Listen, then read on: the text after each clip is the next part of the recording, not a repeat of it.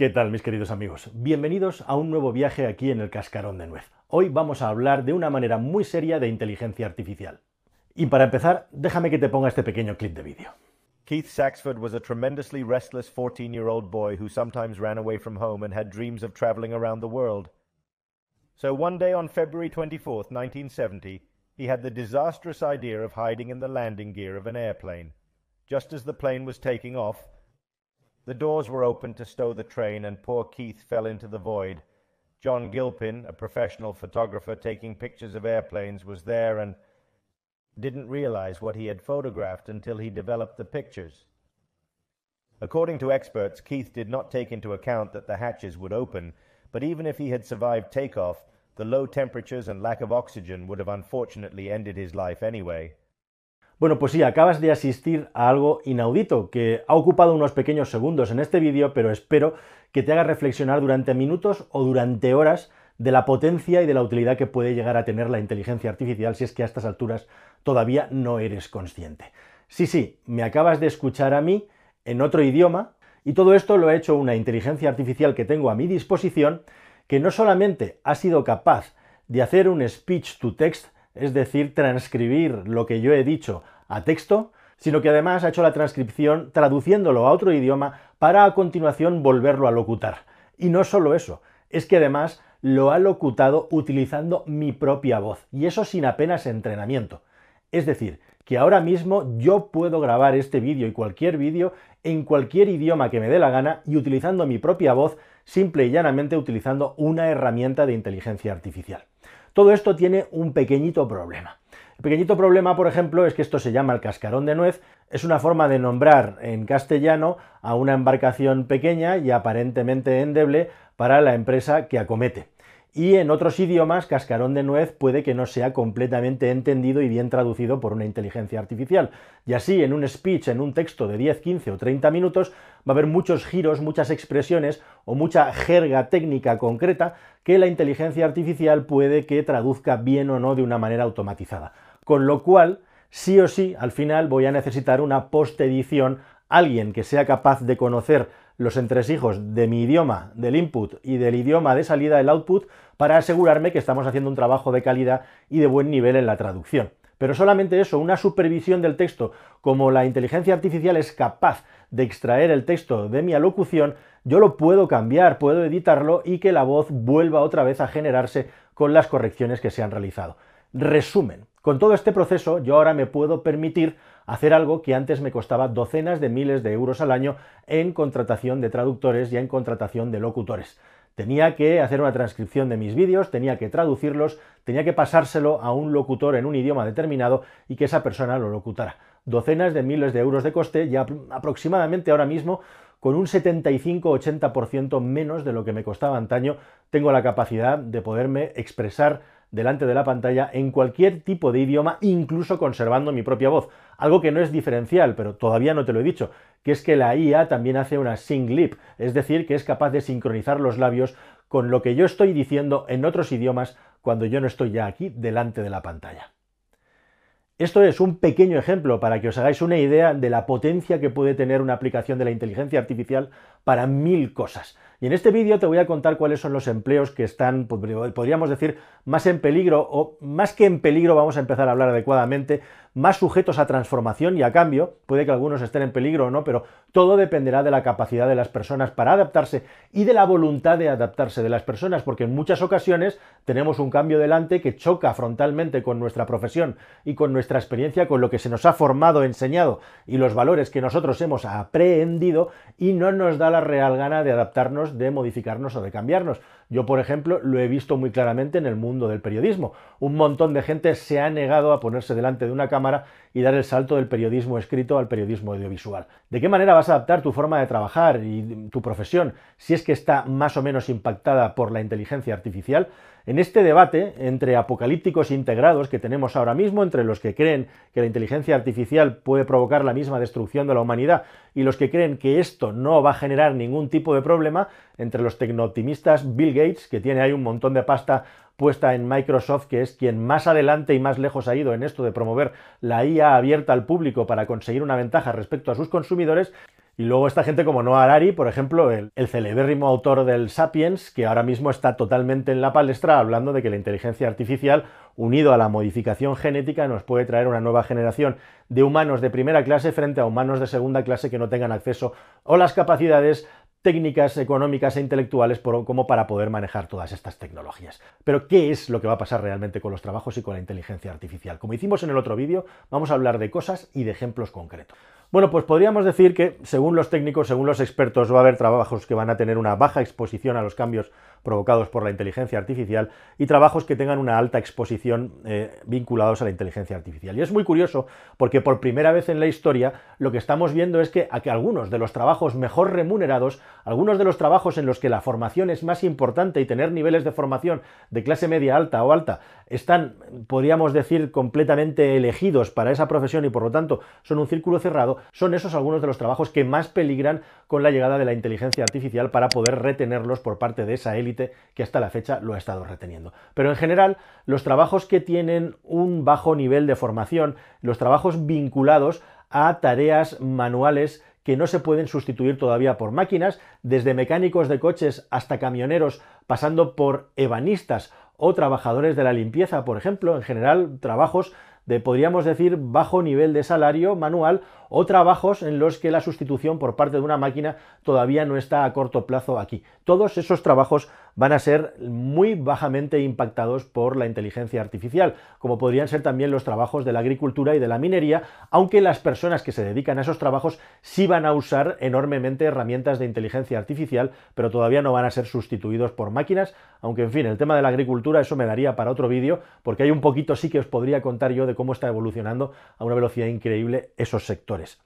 También científicos, en general hay una parte del trabajo intelectual en el que la inteligencia artificial va a ser una herramienta fundamental, pero detrás siempre tiene que haber el criterio, el conocimiento y los valores de un experto. Mientras que aquellos trabajos que están más expuestos al cambio por parte de la inteligencia artificial son justamente aquellos en los que el conocimiento y la experiencia de una persona dependía completamente de esa persona. Trabajos de altos ingresos, trabajos como pueden ser eh, los matemáticos o los de procesamiento de información, por ejemplo, también los de creación de contenido. Mi propio trabajo como el de escritor, el de periodista o el de investigador o el de encuestador. Todos estos trabajos en los que se manejan volúmenes de información pueden estar altísimamente impactados por la inteligencia artificial ¿Y quién no me dice que pasado mañana voy a ser barrido por personas que sean capaces de hacer lo que yo hago de una manera muchísimo mejor utilizando estas herramientas mientras yo me he quedado atrás y no he sido capaz de ponerme al día para poder pelear con estos nuevos actores que se van a favorecer de todas estas tecnologías? Es muy curioso porque trabajos altamente repetitivos y trabajos en los que la curva de aprendizaje es muy corta o trabajos en los que la curva de aprendizaje es muy larga, es muy larga en el tiempo, están igualmente impactados. Y si queréis que todo esto lo juntemos y lo acabemos poniendo en un ejemplo, te voy a hablar de la profesión de abogado. Pero antes de eso, déjame que te hable de una newsletter que te voy a recomendar, que tú te apuntes. Yo aquí intento recomendar cosas interesantes y si hay alguien que es una referencia en España en el mundo de la información de la empresa y además de las últimas tendencias en emprendimiento y en tecnología, es un tío muy joven pero que es un crack, que es Euge Oyer de Emprende Aprendiendo. Una persona que tiene una trayectoria espectacular para la edad que tiene y que ahora ha hecho algo muy interesante que son unas pildoritas que te van llegando cada día al email Emprende al Día. Es una newsletter diaria, muy, muy liviana, que te trae información interesante y en la que te puedes suscribir simplemente de una manera completamente gratuita. Como digo, yo te voy a poner en la descripción y en el primer comentario dónde tienes que pinchar para suscribirte. Pero te pongo un ejemplo de las últimas temáticas que toca Eugeyer en su canal. Por ejemplo, nos habla de las novias de la inteligencia artificial, cómo puedes tener una pareja virtual,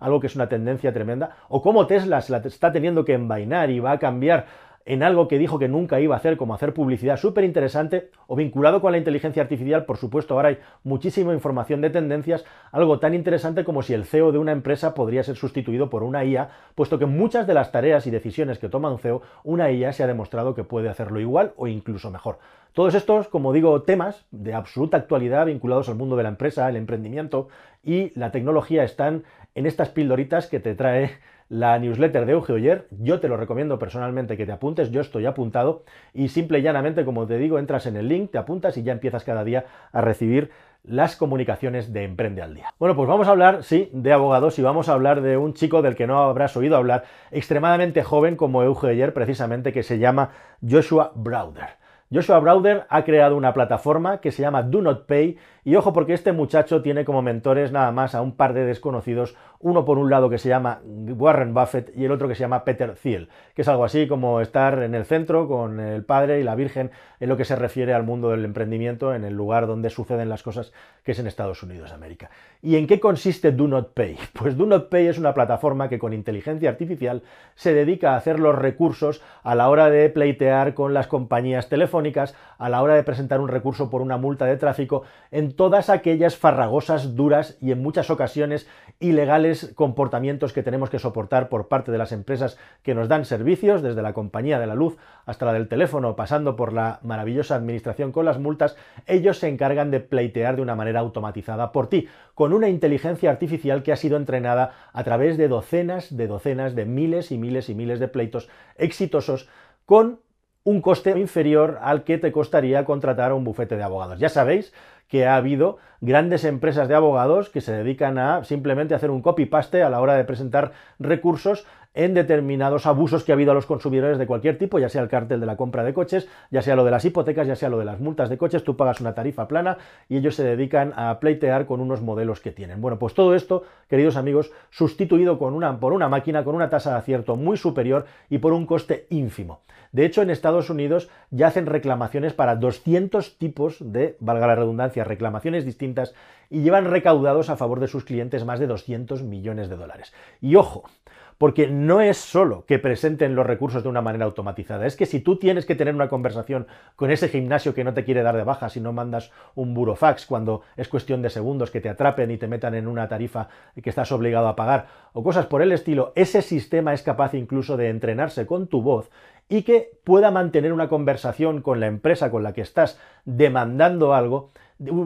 por ti mismo, pero utilizando su inteligencia artificial para que tenga la conversación adecuada con la persona adecuada. ¿Alguno de vosotros ha recibido en los últimos tiempos una llamada aleatoria de una empresa que se hace pasar por la Asociación de las Placas Solares de Gran Canaria o cosas así? Es una puñetera inteligencia artificial que en función de tus respuestas te va contestando, ya le puedes insultar lo que quieras, que esa persona, que no es una persona, sino una IA, en función de lo que tú respondes, te va a intentar ir dirigiendo hacia dónde, pues hacia simple y llanamente un lugar en el que te quiten tus datos personales, que es lo que buscan estos usuarios fraudulentos de la IA. Bueno, pues esto es exactamente lo mismo, pero en modo legal, y directamente esta empresa lo que se está cargando es una parte importante de la profesión de la abogacía. Podríamos decir que han empezado por la menos importante desde un punto de vista cualitativo, pero súper importante desde el punto de vista crematístico. No hay más que ver en España la cantidad de empresas que hay dedicándose a esto con muchísimo éxito económico. Y es muy interesante lo que dice Joshua Browder, hijo de un millonario que se dedica la inversión y el nene tampoco va descalzo, porque efectivamente él dice, mira, la inteligencia artificial yo ni me coloco en un lado ni en el otro, me coloco en el medio. Es una herramienta nueva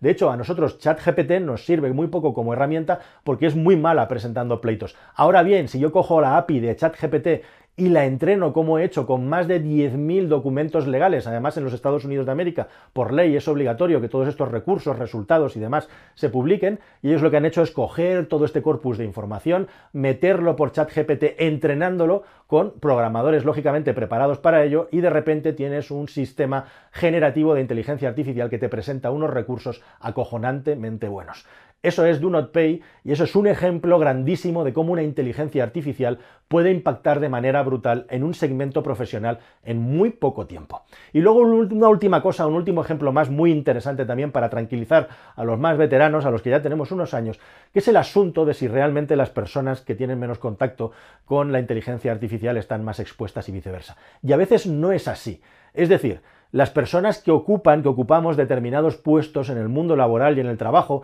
que tenemos un acervo, que tenemos una experiencia y unos conocimientos, no solamente conocimientos acumulados, sino también capacidades de intercomunicación, de negociación, lo que se llama experiencia, tenemos una ventaja muy importante respecto a las personas más jóvenes. Y por eso hay juniors y hay seniors y hay aprendices y hay personas que enseñan, como el cirujano enseña al aprendiz, que le prepara todo en la operación para que al final ese cirujano acabe siendo sustituido por una persona que ha pasado un periodo de tiempo al lado, igual que el copiloto tiene que pasar unas cientos de horas al lado del piloto del avión para tomar en los mandos. Pero ¿qué pasa si existe una robotización o una inteligencia artificial que le permita al cirujano jefe prescindir de los aprendices para su trabajo? Pues esto sería un absoluto trauma, sería un absoluto problema para los más jóvenes. Y el problema aquí es el problema de las cajas negras para los jóvenes, y es que cuando una persona veterana con experiencia es capaz de aprender los conocimientos de una tecnología nueva, su ventaja respecto a los jóvenes que ya dominan la tecnología se multiplica por todos los conocimientos que tiene esta